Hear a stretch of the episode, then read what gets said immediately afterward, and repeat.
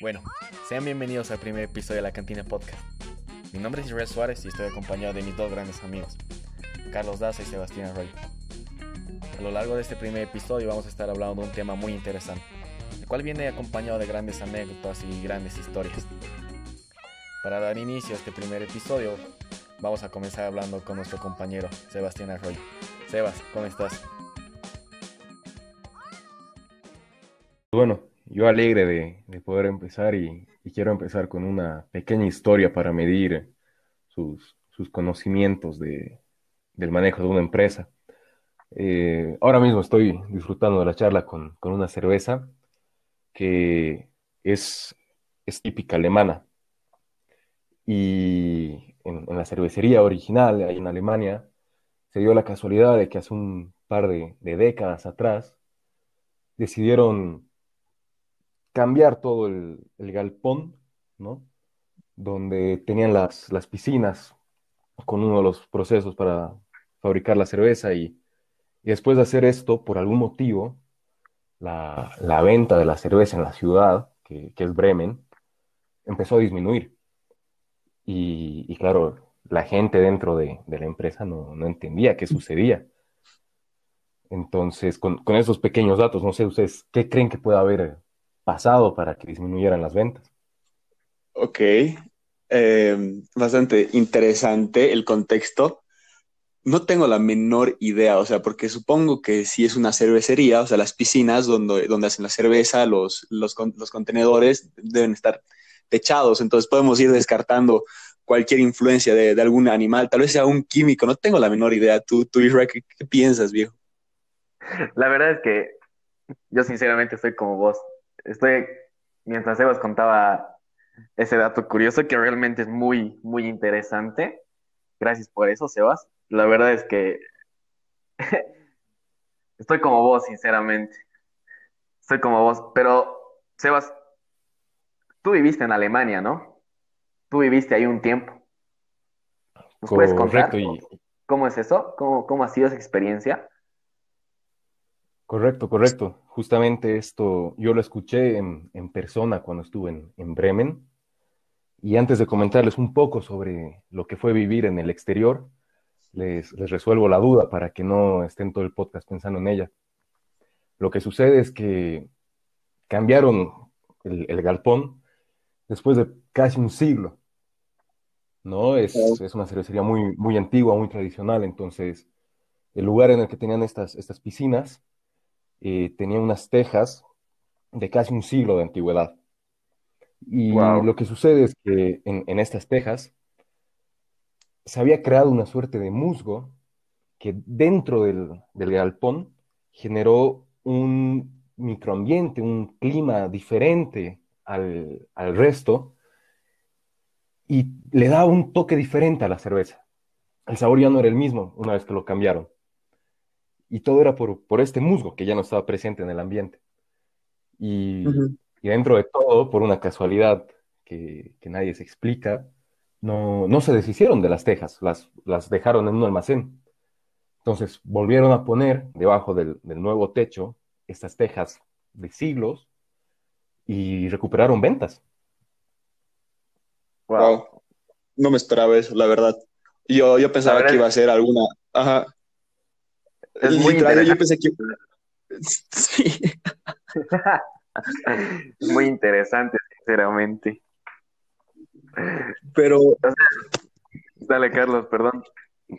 No, no, no, dale, dale. O sea, y quería que profundices más con esto, e, e, esto lo, lo de Alemania, porque eh, no sé, o sea, es, es, es totalmente diferente a, a, estar aquí en, en Latinoamérica. Y quería, quería saber igual las, las perspectivas de, de, cómo ha sido para ti y a qué edad y, y, todo lo que has vivido, porque yo pienso que es algo importante igual, que, o sea, ver diferentes puntos de vista. Y tú, que has estado allá, ¿quién mejor para contarnos esto? Claro, es, es diferente y bueno, yo tuve la, la dicha de poder estar con tres familias alemanas diferentes. Entonces no, no solo pude conocer la vida en Alemania desde una perspectiva, sino desde tres. Y fue una experiencia que, yo lo digo sin, miedo a equivocarme, tal vez la más enriquecedora hasta este momento en mi vida. Y, no fue fácil, la verdad. Uno cree que muchas veces al salir de, de Bolivia o de algún otro país latinoamericano hacia países europeos, que son más desarrollados, va a vivir mejor, va a vivir feliz y sin problemas. Y la realidad es, totalmente diferente. No sé si ustedes conocen a Akira Sensei, es un español que vive en Japón. Eh, yo no, no, para nada. Primera vez más bien que escucho. ¿Tú, tú La verdad es que estoy igual. No sé, ¿nos podrías contar algo sobre él? Claro, claro. Eh, bueno, él hace videos sobre cómo es vivir en Japón. Él ya lleva, si no estoy mal, 13 años aproximadamente. Y él habla sobre las tres fases del, del extranjero, ¿no? Viviendo en, su país soñado. Y Alemania, para mí, por mucho tiempo, fue mi, país soñado, la verdad. Pero yo experimenté estas tres fases. La, primera fase es la, la del fanático. Uno llega y todo es maravilloso. Que en mi caso, que quería probar la cerveza alemana y me encantaba la cerveza alemana, que quería ver los trajes típicos del sur y hasta me compré uno, 200 eh, euros me salió el chiste ese. Y, claro, uno es fanático y, no piensa mucho las cosas, ¿no? Pero, pero luego entra en la, en la fase 2. La fase 2 es la de, vamos a decir, la del crítico. Que, bueno, ya no estás de vacaciones en el país, estás viviendo te tienes que integrar en la sociedad y no es tu, tu ciudad, tu país donde has vivido 17 años de tu vida, que, fue mi caso, yo me fui con 17, y, es duro porque la comida es diferente, las personas te tratan diferente, el idioma es otro, eh, todo cambia, ¿no? Y cuando ya no estás en esa pequeña etapa de gozo, empiezas a decir, pucha, ¿cómo, extraño comer eh, ese, ese pique macho que hacía mi mamá? Porque además los, los alemanes son de comer un, chicharrón, ¿no? Es que, ¿sabes qué? Creo que ahí, lo que tú dices, creo que te, ahí te pega la realidad, o sea, ya, ya entras, como tú dices, te, inmer, te, te inmersas en, en, en, lo que es, o sea, la, la realidad del país, ¿no? Claro, claro. Eh, empiezas a generar una rutina en el país y extrañas tu vieja rutina en casa, donde tú sabías qué comida podías conseguir, donde sabías cómo se movía la gente, donde sabías cómo interactuar si habían problemas. Y, bueno, en, esta fase 2, uno dice, pucha, estoy aburrido de comer currywurst, que es un plato que encuentras en todo lado en Alemania, y dices, quiero mi, mi salchipapa de 10 bolivianos. O sea, ese plato alemán, ese plato alemán, tú lo podrías comparar con una salchipapa. Así es muy común. Eh, eh, sí, es súper común y en realidad es, chorizo con una salsa de curry y, papa frita. O sea, es, casi una salchipapa. Pero... es, digamos, papa alemana. No es, no es lo mismo, pero no es lo mismo, obvio. O sea, es, o sea, es lo que le falta, es ese sabor tradicional. Claro, entonces en, esta fase 2 tú extrañas todo y empiezas a quejarte, ¿no? Que yo me acuerdo, a mí me, molestaba mucho y, me pareció raro después de un tiempo que los alemanes sean tan organizados. Es, alucinante. O sea, sí. Ah, no sé, a mí, digamos, hablando así de viajes, la verdad es que yo nunca tuve la oportunidad de vivir en otro país, como yo también sé que Carlos, por ejemplo, vive en Estados Unidos, que yo sé que más adelante nos va a estar contando igual su experiencia, pero al menos tú contando, o sea, cómo lo estás contando, me pasa que tú también eres deportista, eh, yo también he sido deportista, no sé si te pasa que cuando estás concentrando, eh, ni siquiera puedes tener tu celular en la mano, ¿me entiendes? Al menos a mí me pasaba que digamos, al cuarto, quinto día, yo ya extrañaba estar en mi casa, estar eh, en mi cuarto, estar molestando a mis hermanas, estar con mi mamá, estar comiendo la comida casera de mi mamá. Y al menos yo pienso que tú como lo pones como fase 2, realmente no es tu cultura, o sea, no puedes estar viviendo un sueño, porque yo sé que tal vez ha sido un sueño para vos, como tú lo dices, pero no, no, es, no es lo tuyo. O sea, no es tu familia, por más eh, acogedora que sea la casa, no puedes estar, eh, digamos, en pijama todo el día porque tal vez te sientes incómodo. No sé si a vos te ha pasado eso, por ejemplo. Mira, entiendo muy bien lo que dices de estar concentrado y después de un tiempo querer dejar el campeonato y volver corriendo a tu casa. Me, pasó más de una vez.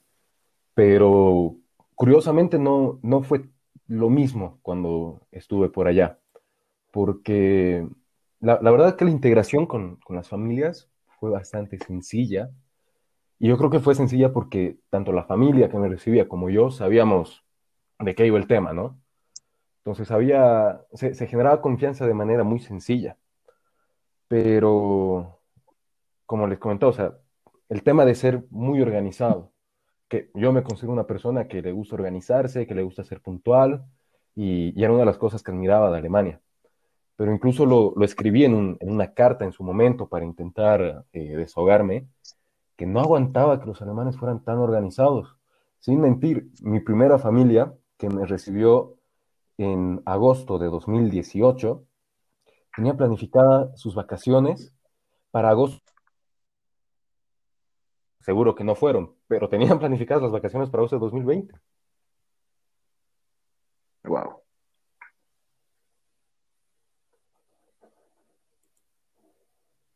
Entonces, es, es diferente, ¿no? Y una vez que te das cuenta que es diferente, entras en esta fase 3, que, es la mejor y es en la que vives tus mejores momentos, porque entiendes que no estás en tu país, pero eso no significa que la tengas que pasar mal. Y aprendes a vivir como las personas de tu nuevo país y te empiezas a relacionar y pasas de ser el, extranjero a mi cuate, el extranjero. al que invitamos a, salir, al que lo tenemos en todo momento. Es el pana, digamos, o sea, el, el, tecua, el que no puede faltar, o sea, ya estás integrado, ya estás inmerso, ya, o sea, te aceptan, digamos, como parte de, la manada. Claro, claro, y, yo, por ejemplo, que, no bailo, me invitaban y yo era el latino que bailaba. Te integran, ah. es, es un momento muy, muy lindo pero tienes que sufrirla, ¿no? Eh, no sé, Carlos, si tú habrás pasado por lo mismo, pero yo creo que es algo que mucha gente puede, puede decir, sí, es verdad, yo he pasado por esto.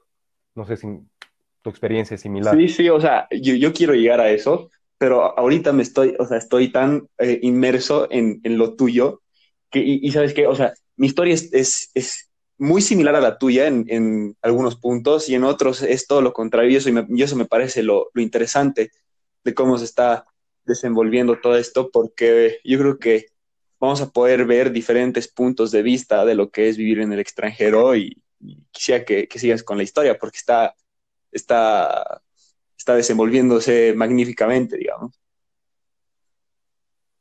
Vale, vale. Bueno, en ese aspecto, eh, hay algo que se llama, es la, curva emocional, ¿no? Del, extranjero. Y, parece una pequeña montaña rusa. Y eso nos lo dijeron cuando, cuando llegamos a Alemania, porque éramos un grupo de, varios chicos. Nos dijeron, al inicio va a ir hacia arriba. Y van a ganar altura porque todo es nuevo, porque todos les encanta y, y es relacionado a la fase 1, completamente. Y cuando lleguen a la parte más alta, como en una montaña rusa, van a caer con todo el peso de la gravedad. Y, esas fechas van a ser las, fiestas de fin de año. Wow. Y justamente yo estuve en, mi fase 2 eh, en diciembre, ¿no? A inicios de, diciembre. Y tuve la oportunidad de, hacer la entrevista a otras tres personas, entrevista. Eh, les comenté que escribí una carta y, les pregunté si ellos quisieran responder algunas preguntas que fueron las preguntas que yo me hice para, escribir esa carta. Y pude entrevistar a, una buena amiga, Steffi, ella es paraguaya, eh, un saludo hasta Asunción. Y, ella me contaba sobre su rutina en Paraguay, que se levantaba 5.30 para entrar al colegio. Wow. Y comía un desayuno ligero y tomaba, no sé, pues dos horas para ir al spa y relajarse y su mamá la recogía y recién hacía tareas y practicaba danza y todo. Y a ella le, le golpeó muy fuerte, ¿no? Que, que cuando llegó a Alemania eh, todo cambió, se levantaba un poco más tarde, los, los alemanes, dependiendo de la casa, pueden comer o muy pesado o muy ligero, y ella comía relativamente pesado, viviendo en una casa con tres hermanos varones, cuando ella en Asunción tiene dos hermanas. Eh, dejó de practicar eh, danza, empezó a hacer frío, y, y ella detesta el frío, pero, o sea, imagínense, yo me acuerdo un día llegamos a menos 20 grados. Menos Oh. 20. Y para alguien que viene, menos 20, y para alguien que viene de Asunción es, es pues otro mundo. Espera, perdón que te corte. Y Pero estos menos 20 grados, ¿tú cómo lo has, lo has vivido? O sea, ¿podías salir ahora llegamos, ahora llego a eso, pero, pero no, no se apuren. Lo, lo mejor de Steffi fue que cuando le pregunté si, si la experiencia valía la pena, me respondió claro, claro que sí. Entonces, yo creo que es otra prueba viva de que tiene sus diferencias, puedes pasar disgustos tal vez o molestias en algún punto, pero no tendría que ser un condicionante para no vivir tu sueño. Entonces, sí, realmente vivir en el exterior es, es complicado, pero es algo que, que te llena mucho. Sí, no, yo estoy, Y estoy totalmente de, de acuerdo contigo. ¿Qué es lo que más extrañas de, de Alemania, Sebas? gracias por la pregunta, porque esto lo, lo enlazamos con el frío. Eh, justo ahora estamos como que saliendo del invierno aquí en, en Cochabamba, ¿no? Y empieza a hacer mejor clima. Yo hoy día, a estas horas, estoy todavía con short y polera y disfrutando de, de una cervecita, más, más tranquilo. En la mañana sí siento un poco de frío, pero es diferente y es algo que, que a mí me ha molestado mucho, sobre todo a inicios de, de julio. Hacía un frío que no se comparaba con el de Alemania, pero lo he sufrido más que en Alemania. Te entiendo. ¿Por qué? Solo, solo decir que voy a- no voy a, no voy a mm, eh, expandir esto, lo voy a decir en su momento, pero est- estoy, estoy de acuerdo. Yo quiero saber por qué. A ver, Sebas. A ver, pa- para empezar, que en, en mi casa, en el transporte público y a la escuela que asistí, tenía calefacción 24/7. Entonces, dentro de casa no sentía frío. Lo primero. Se- Segundo, tenía ropa para salir a la calle que me abrigaba y me permitía estar caliente hasta que llegaba al café para encontrarme con mis amigos, a la escuela o hasta que entrara al bus para ir a algún lugar. Entonces, no sentí el frío. La peor experiencia fue un día que había viento, estaba nevando y la nieve me entraba por cualquier rincón y bueno, ahí yo no podía hacer nada. Pero, pero bueno, se lo lleva bastante, bastante bien. Y tercero, la, la nieve. No, no saben cuánto extraño la nieve. La, primera vez que, que vi nieve fue en, en La Paz, allá por la cordillera, y era un manto de 5 centímetros, creo. Y yo llego a Alemania a mediados del verano y lo primero que digo es, quiero ver la nieve. Y tuve la dicha de estar viviendo en medio de los Alpes, en una región al sur llamada Algovia, das Allgäu, y, y nevaba mucho, ¿no? Llegó al punto de, que cerraron la escuela y todo un día por la nieve, pero yo me acuerdo por noviembre, que todavía era otoño, eh, cayó una pequeña nevada, igual unos 5 centímetros de nieve. Y yo súper emocionado, porque además iba a ir en bicicleta a la escuela. Y digo, guau, que, que ha nevado, que no me la creo. Y, y los alemanes se, se me rieron. Obvio. dijeron, esto, esto no es nieve. y a, mí no me importó. Eh, yo salía en mi bicicleta, seis y media, tardaba 15 minutos en, llegar a la escuela por la orilla del río, veía todo blanco y, yo encantado. Y ya para el 23 de diciembre entendí por qué me dijeron que, eso no era nieve. Sin mentir, he llegado a ver paredes de nieve más altas que yo. Yo mido 1,87 y, y, es alucinante porque te da opción a hacer muchos deportes que aquí en Bolivia yo no puedo hacer. He aprendido a esquiar, he aprendido a andar en snowboard, he andado en trineo, he hecho caminata sobre nieve, he hecho eh, lo que llaman Langlaufen en alemán, que es con esquís, pero como una carrera. Y realmente el invierno allá no, no es un limitante para hacer cosas. Y las cosas que yo más he disfrutado en Alemania han sido durante el invierno, porque si me quería reunir con mis amigos, no nos podíamos reunir en un parque, entonces alguien daba a casa y nos reuníamos y las partidas de play con un par de, cervezas y las risas y todo más cercano. Entonces, eh, no, el invierno yo, yo no lo he sufrido y lo que más extraño es el invierno con, con mis amigos en Alemania. Wow. La verdad es que a mí me deja sorprendido tu, historia. O sea, porque somos amigos un buen tiempo, hemos hablado, me has contado muchísimas anécdotas, pero creo que la verdad es que no sabía lo lindo, lo lindo que realmente ha sido tu experiencia.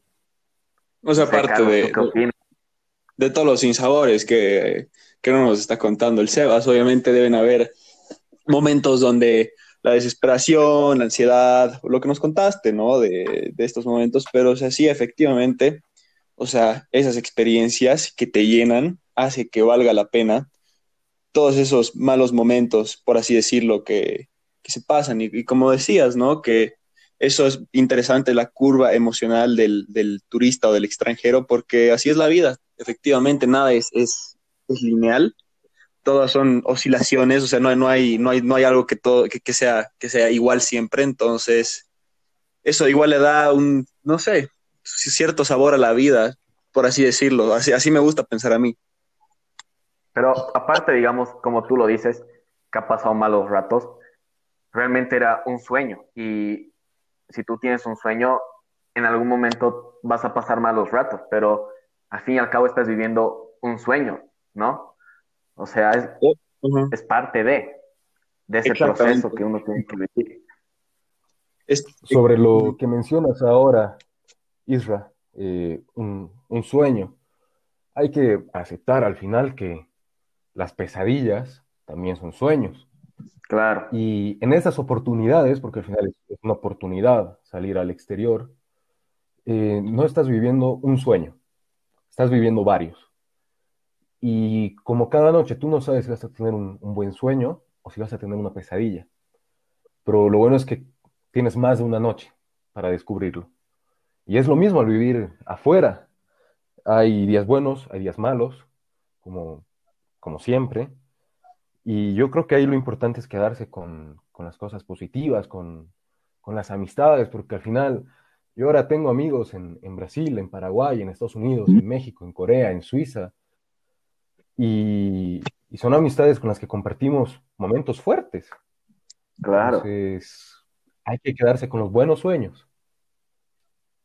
Claro, la, verdad es que yo pienso que realmente no solo conoces Alemania, tú vas a Alemania, pero no solo conoces Alemania, porque realmente, como tú dices, tenía amigos de todas las partes del mundo y mencionas a tu amiga de Asunción, o sea, yo creo que tal vez en algún momento te haya contar algo de su cultura, que lo ha hecho, cómo ella vivía, cómo era su vida cotidiana. O sea, no solo conoces Alemania y realmente es lindo cómo lo cuentas, porque para las personas que nos van a escuchar, que nos están escuchando, eh, que se tomen el tiempo de sentarse y escuchar esto, realmente que se den cuenta que todo tiene un lado malo y todo tiene un lado bueno.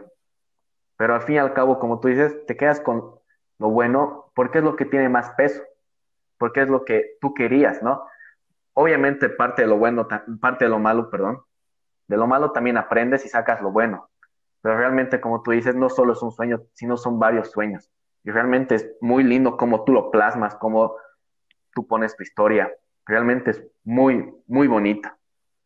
Espera, según yo, creo que, o sea, estoy, estoy totalmente de acuerdo con lo que acabas de decir, pero también creo que están dejando lo más importante, no sé, Sebas, eh, a ver si me corriges, pero igual parte del viaje y de conocer esto es que también te estás, no estás solo conociendo países o diferentes personas, sino te estás conociendo a ti mismo y estás eh, creciendo como persona eh, entre sus altos y bajos y, estás viendo cosas de ti que no sabías que existían, porque si te quedabas en tu zona de, confort nunca iba a florecer este lado de ti, eh, que, es, que es diferente o no.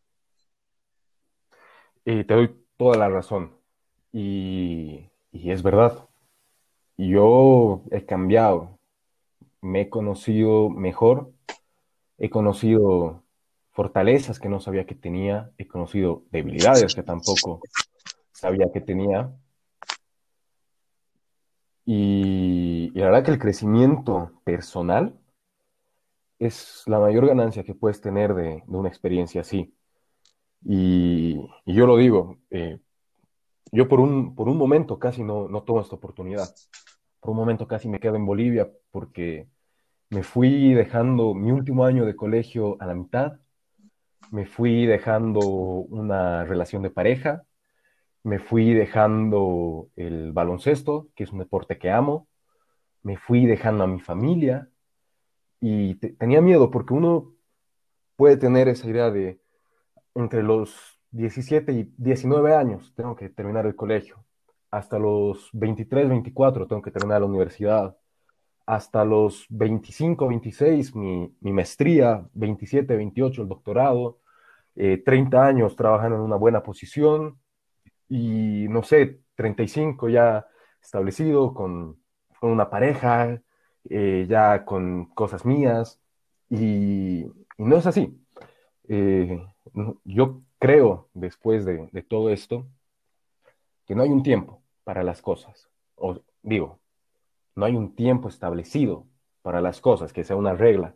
Exacto, eso. cada quien... No hay reglas, eso es lo que igual quería decirte. Tienes toda la razón, no, no, no hay un sistema establecido, cada quien puede hacer de su vida lo que, lo que quiera y a veces eso lo, dejamos de lado o pensamos, perdón por cortarte, pero nos, nos, nos introduce en esta idea en nuestra cabeza que tenemos que, cumplir esta lista, ¿no? O sea, check, check, check, hasta que llegues al fin. Pero eh, eso, lo que dices, o sea, no hay nada escrito. Claro, y como tú dices, la, lista, ¿no? Una lista invisible que no sé de dónde sale, porque ¿quién te dice que no puedes empezar un, negocio propio con 20 años y sin haber terminado la universidad? ¿Quién te dice que no te puedes tomar un año para conocer el mundo, para conocerte a ti mismo y tomar mejores decisiones? Porque eso a mí me ha pasado. Yo estuve a un paso de estudiar ingeniería mecatrónica. Y cuando estuve en Alemania me di cuenta de que tal vez estudiar una ingeniería, que suele ser percibida como algo muy frío, me podía alejar de las personas. Y, es algo que yo no quiero. Yo no quiero alejarme de las personas. Y sé que tampoco es una condicionante el ser ingeniero y alejarte de las personas, pero he tomado una carrera que creo que me va a facilitar el acercarme a las personas. Entonces, como tú dices, no hay que llenar ninguna lista, no, no hay que rendir cuentas realmente a nadie, porque al final todos estamos jugando un partido diferente, ¿no? Y, y las decisiones que tomemos son nuestras, no del resto, y como son nuestras, tienen que hacernos felices a nosotros. Obviamente. Sabes, escuchando todo lo que tú y Carlos decían de esto, yo creo que esta lista la la, eh, es creación de la sociedad, ¿no? Realmente, de que tienes que cumplir todos los requisitos de esa lista para llegar al éxito. Pero como tú dices, cada, cada quien juega un partido diferente y cada quien llega al éxito un, en un camino diferente, ¿no? Y realmente algo en lo que pensaba ahorita es algo que siempre me enseñó mi papá, es que no hay que afanarse, no hay que afanarse por lo que puede pasar mañana, porque tú nunca sabes lo que puede pasar mañana, ¿no? Sino vivir el presente, lo que, lo que estás haciendo ahora, hacerlo bien para, para ti, ¿no? Y realmente es algo, wow, es, la verdad es que estoy sin palabras, realmente es algo muy lindo, pero es algo que quiero recalcar, es que no, no hay que afanarse por el futuro, no hay que, no hay que preocuparse tanto como uno piensa, hay que vivir día a día y día a día van a ir saliendo las cosas, van a ir saliendo lo que tú quieres. Tal vez en el camino hay tropiezos o tal vez eh, te das cuenta que, por ejemplo, si yo estoy estudiando medicina, tal vez medicina no es lo mío y yo quiero estudiar ingeniería, que tal vez sí es, es algo mío, ¿no? No sé, Carlos, ¿tú, ¿tú qué piensas? Sí, o sea, pienso, pienso igual, o sea que generalmente nos atufamos por cumplir la lista o, estamos muy pendientes en el futuro, que nos olvidamos de, vivir en el presente, en el ahora y, decidir qué es lo que queremos. Entonces, en ese sentido, yo no quiero impulsar algo de yo o de alguna cosa así, porque no, no, es, no es lo mismo tener libertad, libertad que libertinaje o o hacer las cosas por hacerlas o, realmente tener un, o sea, saber a dónde vas. Y eso también quería llegar, o sea que no importa, eh, generalmente otra vez nos concentramos en el, en el punto final y, perdemos toda nuestra vida.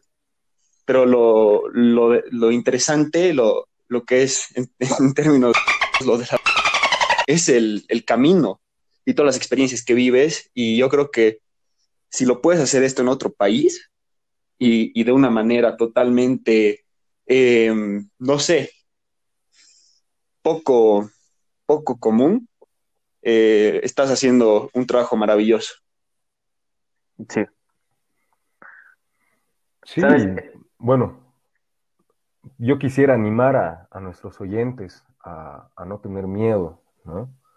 Podemos hablarlo aquí muy fácilmente con que, que sí, que no hay una lista, que, tienes que hacer lo que te haga feliz, pero muchas veces hay también ese miedo de, salir, porque como ya lo dijeron hace un momento, la zona de confort te deja encerrado y es difícil reventar esa burbuja.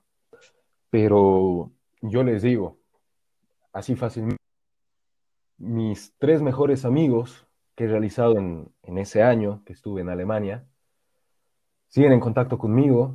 Sam, que vive en Michigan, de aquí a dos semanas está yendo a la universidad. Lowell, un gran amigo de Canadá, que vive en el bosque y me cuenta de sus experiencias encontrando hongos raros y viendo osos. Luis, que vive en Curitiba, en Brasil, y tiene una capacidad mental para, hacer un análisis político impresionante. Son, son amistades que tengo para, para toda la vida y sin tener que salirme de Bolivia. Si yo hubiera entrado en febrero de 2019 a la universidad, probablemente no estaría aquí en este momento, porque fue gracias a ese medio año de diferencia con, mi clase que pude entablar una amistad con, Carlos y con Isra, que tal vez nunca les hubiera hablado si no fuera por eso. Y, son amistades valiosas, entonces, gente, si nos están escuchando, si, si están tomando nota, ¿no? Bol y libreta, no tengan miedo, de perseguir sus sueños. Así de simple. Sí, exacto. Y en el transcurso de un sueño siempre va a haber tropiezos, siempre va a haber momentos malos, pero realmente si uno quiere, si uno lo sueña, yo creo que lo logra. Parte de uno mismo, parte de uno mismo. Y sabes que hablando de, de Michigan, de, de esto, de tus amistades, yo la verdad es que quisiera también escuchar cómo ha sido la experiencia de Carlos porque a lo que yo sé, ha vivido en Estados Unidos. Quisiera, la verdad es que nunca me has contado, Carlos. No sé si le contaste a Sebas, pero quisiera saber cómo ha sido tu experiencia. Yo también estoy intrigado de, escuchar. Creo que he causado mucha expectativa, o sea que espero vivir a, eso. Um, pero eh, miren, yo he vivido, eh, he tenido dos etapas muy diferentes. Yo tuve la oportunidad de irme al otro extremo del mundo. Yo viví en Anchorage, en, Alaska, en el 2015, durante seis, siete meses. Yo en ese año, yo, tenía 15 años, era un, un, crío, no, no como Sebas, que ya, ya tenía un poquito más de, criterio y libertad. Pero para mí ese viaje fue un viaje más, eh, aunque sea raro lo que voy a decir, bastante eh, más espiritual, porque yo estaba en una etapa de mi vida complicada, ya saben, esa edad de la adolescencia donde uno se pierde fácilmente y de volver a encontrarse. La edad del burro, digamos. Aquí lo llamamos así, ¿no? La edad del burro, exacto. Exacto. Y nada, tuve la oportunidad de ir y, vivir en, Alaska y fue eh, lo mejor que me pasó en mi vida, fueron los mejores seis, siete meses de mi vida, porque yo, yo eh, las amistades que generé y lo que viví eh, no puedo decir como Sebas que siguen siendo trascendentales hasta el día de hoy. Obviamente eh, veo algunos posts en Instagram o en Snapchat, que es lo que más se usa ya, pero lo que más me marcó fue cómo me trataron ahí y, las cosas en sí que, que, viví, lo que pude aprender de mí mismo y más que todo de ser independiente, lo que me, me llevó a, cambiar y ayudar. Eh, ¿Por qué? Porque bueno, eh, no sé, era totalmente diferente haber, haber llegado ahí a la punta del, mundo, al otro extremo. Estaba asustado, era un, crío, como ya dije, y tenía miedo del rechazo, ¿no? Esas épocas que, uno es muy inseguro de sí mismo, tenía miedo del rechazo, de no, encajar, de ser el, el, bolivianito que no habla bien inglés. o tiene un acento muy marcado, porque siempre se fijaban, ah, sí, es, es el que tiene un acento distinto, ¿no? Entonces yo no quería sobresalir, yo solo quería ser aceptado. Entonces, los primeros días allá fueron un reto porque estaba tímido todavía, no sabía cómo, qué decir o cómo, cómo ser yo. Y me hizo un amigo peruano, Ángel, y, él me, introdujo a, todo el, curso y desde el momento en el que hablé con él, me di cuenta de que no necesitaba eh, ser alguien diferente, sino ser yo y, ver qué onda, porque uno no puede cambiar por el simple hecho de, querer ser aceptado, sino debería aspirar a, crecer como persona y, ver de que, de que lo acepten tal y como eres, porque si no, no vale la pena estar ahí. Y es lo que, lo que pasó, que pude, pude crecer como persona, me aceptaron, obviamente, sí, seguía teniendo ese acento de, latino, pero de todas maneras, eh, el viaje me, había cambiado en, otros aspectos igual. No como persona, pero sino en mi manera de, ver las cosas y ser más light, no tomarme tantas cosas a pecho, lo que ya hablamos antes, vivir en el momento, ser más independiente y poder eh, generar relaciones a largo plazo también es lo que todos aspiramos, pero si no, a poder valorar esas relaciones y las enseñanzas que, a uno le dan en ese momento. No sé si están de acuerdo. Sí, claro, y estoy de acuerdo contigo. Yo quisiera abrir un paréntesis aquí, antes de seguir hablando del tema más de, crecimiento personal. El tema del acento puede ser también una ventaja con las chicas, ¿no? eso también quería llegar que sí, o sea, es, es increíble, viejo. O sea, uno no lo cree, pero cuando escuchan tu acento se te acercan y te empiezan a preguntar y muestran interés. No tienes que hacer eh, mucho esfuerzo para, para conseguir su, atención, ¿no?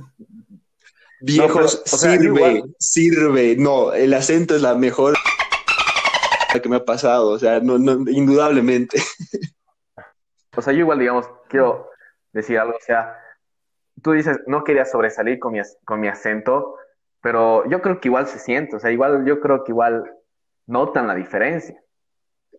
O sea, quieras o no. Obvio. Pero, ¿sabes qué? Eso no lo sabía, pues, cuando, cuando recién había llegado, pero después ya, ya me valió, pues, yo, yo seguí con, obviamente, mejoró mi, mi pronunciación en, el tiempo que estaba ahí, pero, ¿sabes qué? Ha sido una ventaja competitiva el haber tenido ese, ese acento con, con, ni siquiera hasta con las chicas, sino con las profesoras, con, con todo, sino porque destacabas y, mostraban interés. Y lo interesante es de que estando allá, tan lejos, no sé si te pasó usted en Alemania, pero ah, ni siquiera sabían dónde quedaba Bolivia, digamos. Y eso era, bueno, era también una ventaja porque me preguntaban más y mostraban más interés y decían, ah, sí, está en África, ¿no? Y yo, no, no, o sea, Latinoamérica, ahí abajito. Suramérica. Eh, sí, sí. Yo la verdad que, bueno, he notado mucho esto en, las personas que, son bilingües, porque al final yo ya las considero bilingües, pero que nunca han salido de, Bolivia y que su interacción con, gente que hable el idioma de manera nativa eh, ha sido muy, muy breve. Tienen miedo y, hasta vergüenza de, su acento. Y yo he tenido dos, experiencias brutales relacionadas al acento estando, estando en Alemania. Eh, yo nunca tuve miedo de hablar por el tema del acento, sí un poco por el tema gramatical, que no es mi fuerte ni siquiera en el español, pero, pero la gente se me acercaba, curiosa por el acento. Y, no estoy hablando ni siquiera de, mi acento en alemán o en inglés. Eh, los mismos latinos, al escucharme hablar diferente, me preguntaban de dónde era y también mostraban interés por Bolivia. Y es un espacio muy importante para, resaltar lo positivo de Bolivia. Y es algo que hay que hacerlo. Si uno está fuera, tiene que poner el pecho y defender a su país, que puede tener malas cosas, lo sabemos. Pero la gente se quedaba alucinada cuando escuchaba del Salar de Uyuni, cuando escuchaba de lo Titicaca, de las misiones de, chiquitos, y, es algo que yo aprecio mucho, ¿no? Que, por mi forma de hablar y, y generar esa curiosidad en la gente, he podido poner en alto la solidaridad del boliviano, eh, cómo la gente te trata con cariño, cómo las personas en el campo, eh, si te ven como un viajero, te, dan alimentos, que si a ustedes les ha pasado, pero a, a, mí sí en alguna ocasión, y es algo muy, muy lindo. Y lo segundo, que esto también es importante, ¿no? Para animarse a hablar el idioma, Obviamente, si estás viviendo ahí, eh, yo digo, entre 8 y 10 meses, vas a ir adquiriendo el, acento del lugar. Y, como sucede con el español aquí mismo en Bolivia, que, los chapacos hablan diferente que los cambas, en el exterior sucede lo mismo, hay acentos regionalizados. Y cuando yo me fui al norte de Alemania, después de nueve meses viviendo en el sur, y hablaba en alemán, la gente eh, me, preguntaba de dónde era. Yo respondía de Bolivia. Me preguntaban dónde aprendí a hablar alemán. Y cuando les decía, bueno, aprendí en, en, Bayern, en el sur, me decían, sí, se nota por el acento. Y ese momento... o sea, no, no, para los que no saben cómo es Sebas, es como él dice salto, es choco, es churco y realmente parece O sea, no creo. Me, me dicen.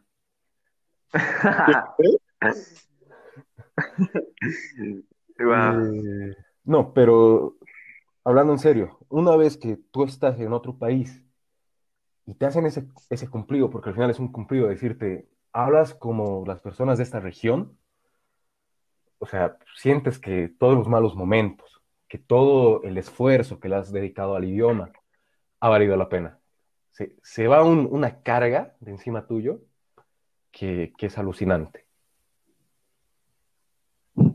Sí, puedo, eh, puedo, puedo confirmar eso, porque yo, o sea, en realidad, cuando yo perdí mi, acento más o menos, porque sí tenía un, acento, digamos, al hablar inglés, pero yo lo, yo lo perdí en mi segundo viaje, cuando yo, bueno, viajé varias veces a Estados Unidos, pero también tuve la oportunidad de, vivir en Texas una temporada, antes de empezar la U.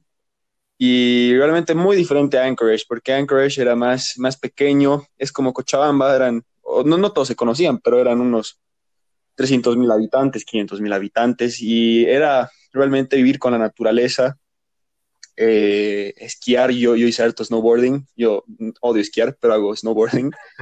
Y, y, sabes que es una de las cosas que más extraño, porque a mí me salió eso, no quiero ser redundante porque Sebas ya habló de eso, pero para mí fue increíble porque me salió uh, como una habilidad innata y, las personas se sorprendían, digamos, porque yo podía hacer el, el, park, que era, no sé, o sea, las rieles y cosas así, y me encantaba, pues era, era un gusto aparte que decir, o sea, qué, increíble que sea bueno en esto igual. Y cuando viví en, Texas, pasar de menos 20, menos 25 grados a, a que 40, 45, y es una, una metrópolis, una, creo que es la, no sé si es la, tercera o cuarta economía del mundo o de Estados Unidos, no me acuerdo, pero realmente es increíblemente grande las distancias y el tiempo que te tomas de ir de un punto a otro. Entonces yo, yo tuve la oportunidad de ver esa vida, digamos, una vida más, más de familia, más de pescar, de, de em, obviamente, tener mi independencia, pero era, era algo más bonito, ¿no? Y, de pasar eso a pasar una vida de ciudad metropolitana, donde te tomaba 45 minutos hasta una hora ir al downtown o ir a, no sé, al cine era una odisea, entonces esos dos puntos de vista igual te dan una perspectiva bastante diferente de lo que quieres.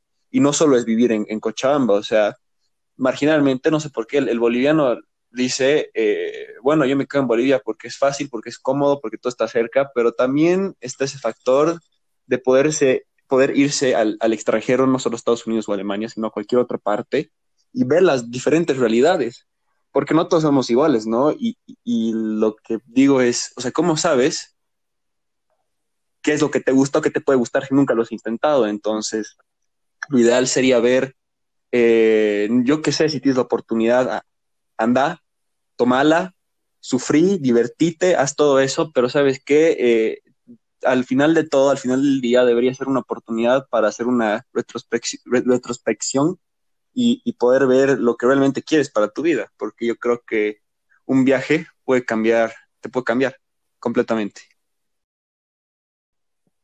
de todos los temas que hemos tocado en este podcast a lo largo de, la, de este episodio, eh, y vamos a participar los tres en esta dinámica, eh, una lección que pueden dejar a las personas que están oyendo esto. Sebas, no sé si quieras empezar vos. Vale. Eh, yo creo que lo, que más rescato de mi experiencia y ahora de la experiencia que ha compartido Carlos es que no, no, hay que tener miedo a salir de nuestra zona de confort. Incluso puedo decir que más de uno, no todos, pero más de uno de los que nos esté escuchando, no sabe ni el 30% de lo que es capaz solo por haberse quedado en su zona de confort. Entonces, toca eso, salir, reventar esa burbuja y comerse el mundo. Wow. Eh, Yo eh, estoy de acuerdo con Sebas, palabras muy sabias y es verdad. Y para no ser redundante, eh, lo que yo voy a decir es, sí, sale de tu zona de confort, no te hagas miedo a hacer las cosas, no sigas el esquema, pero también eh, no subestimes tu capacidad, o sea, no, tienes que, ser diferente para, para encajar, tienes que aspirar a ser tú mismo y, ver que los demás te acepten, porque no vale la pena que, cambies solo por el, lugar geográfico o por, por ser parte del sistema. Y punto número dos, nunca nunca hay que subestimar el, eh, no sé, el poder que tienen las, las demás personas sobre nosotros, ya sean extraños que te pueden ayudar a pagar tu boleto de vuelta a casa, o simplemente el, encontrar un amigo en la calle, o, no sé, tener ese sentimiento de empatía para poder, eh, no sé, introducirte en la, vida de, no solo de, tus amigos o de las personas que conoces, sino de, esa persona que está al otro lado de la calle, o que, o, o la mamá que está con su hijo comprando cosas en el supermercado, o ese señor que, está sentado en la, en la, en la vereda de la, de la calle tocando un instrumento o lo que sea, ¿no? O sea, ese sentimiento de empatía y también poder convivir con estas personas, porque uno nunca sabe lo que un extraño puede hacer por él. Sí. Yo creo que puedo decir que a todas las personas que están oyendo esto, vivan día a día. No se afanen por el futuro. Eh, al menos yo realmente creo en Dios y, no sé si las personas que están oyendo esto, pero yo lo que hago siempre es dejar todo en las manos de Dios. Y, si tú crees en otra cosa diferente, pues bueno, eh, pon tu fe en eso, ¿no? Pero realmente vive día a día, no te afanes, no te preocupes tanto por lo que puede pasar de aquí a una semana porque no sabes. Hemos estado viviendo una situación muy mala para todos y creo que al, personalmente, más que nunca me he dado cuenta que nunca sabes lo que puede pasar mañana. Y creo que esta situación de la pandemia nos ha dejado muy claro. Eh, vivan día a día, chicos. Eh, no se, no intenten encajar en, por algo que no son, como dijo mi compañero Carlos, encajen por lo que son. Vayan a comerse el mundo, no tengan miedo, tengan fe, tengan esperanza, que es lo, lo último que se pierde, como dice mi hermana menor. Y, wow, realmente este podcast para hacer primer episodio me ha encantado, me ha encantado, estoy feliz, lo vuelvo a repetir, estoy feliz de hacer algo, este de empezar esta iniciativa con dos compañeros que más que compañeros de proyecto son, son como realmente hermanos. Y para finalizar estamos con la sección de Sebas. Sebas, muestra al mundo qué es tu sección, viejo. vale, vale. Eh, bueno, para los que me conocen, sobre todo desde, desde mis épocas de colegio, sabrán que a veces algo con preguntas un poco complicadas o, y, eso es porque me gusta molestar a la gente. Eh, me, gusta escuchar las reacciones que tienen. Así que, bueno, espero que, que no se molesten. También les voy a pedir que una vez que escuchen la pregunta a todos nuestros oyentes, no la respondan, por favor, por, por Instagram, por Twitter. Eh, me, haría muy, muy feliz, la verdad. Pero bueno, Carlos, Isra, ¿están listos? No. no. La verdad no, porque improvisado y realmente... Wow. Pero, dale, viejo, pregunta. Ya. Eh, bueno, tienen que elegir una de las dos opciones. Ya. Necesitar oxígeno para vivir, pero saber que tu muerte será por hambre, o no necesitar alimento para vivir, pero saber que tu muerte será por asfixia. Perdón, que te lo puedes repetir una vez más, por favor. Ya. Eh, son, son opciones opuestas, ¿no? Entonces, la primera es no necesitar oxígeno para vivir, o sea, podrían estar bajo el agua todo el tiempo que quisieran o, estar encerrados en una habitación sin oxígeno y, no se morirían, pero son conscientes de que algún momento, no saben cuándo, su muerte llegará y van a morir por hambre. O, por el otro lado, no necesitar alimento alguno para vivir, pero ser conscientes de que algún momento, no saben cuándo, van a morir por asfixia. Yo ya sé mi respuesta, pero voy a dejar a que Liz responda primero. Ya, ya, eh, la verdad, yo escojo la segunda opción. Porque, ¿Por qué te pasa? Porque como todo, y realmente como todo buen, buen cochalo, amo comer, y sé que hay muchas variables para tener oxígeno. No sé, es mi punto de vista. Carlos, tú, yo también quiero escuchar, escuchar. O sea, yo como Boludo, yo quiero ser Aquaman.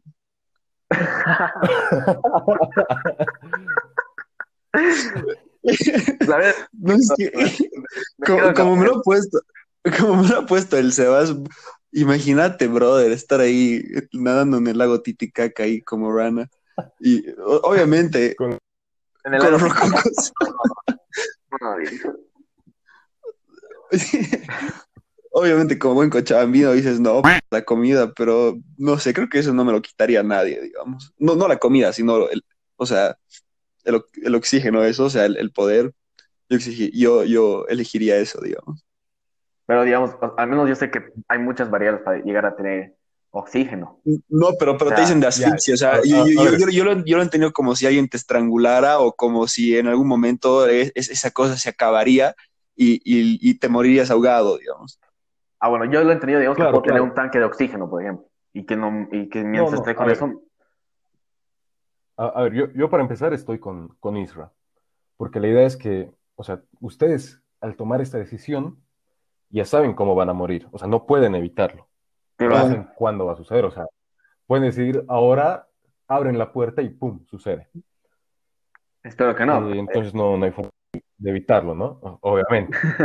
Pero, pero eh, quería necesitar alimento, porque el hecho de no necesitar no me impide comer, y a mí me encanta comer. Y además, me parece que morir por asfixia es más rápido y menos doloroso que morir por hambre. También, por, entonces, por más que yo quisiera ser Aquaman y poder eh, cruzar de Brasil a Sudáfrica a pie, eh, no, no, eh, no, no pienso morir de hambre. No, yo sí. Bueno, estaremos de aquí a dos semanas otra vez con, con otra charla. Así que, gente, quédense atentos, síganos en redes sociales. Yo, con todo el cariño del mundo, les mando un abrazo y espero sus respuestas.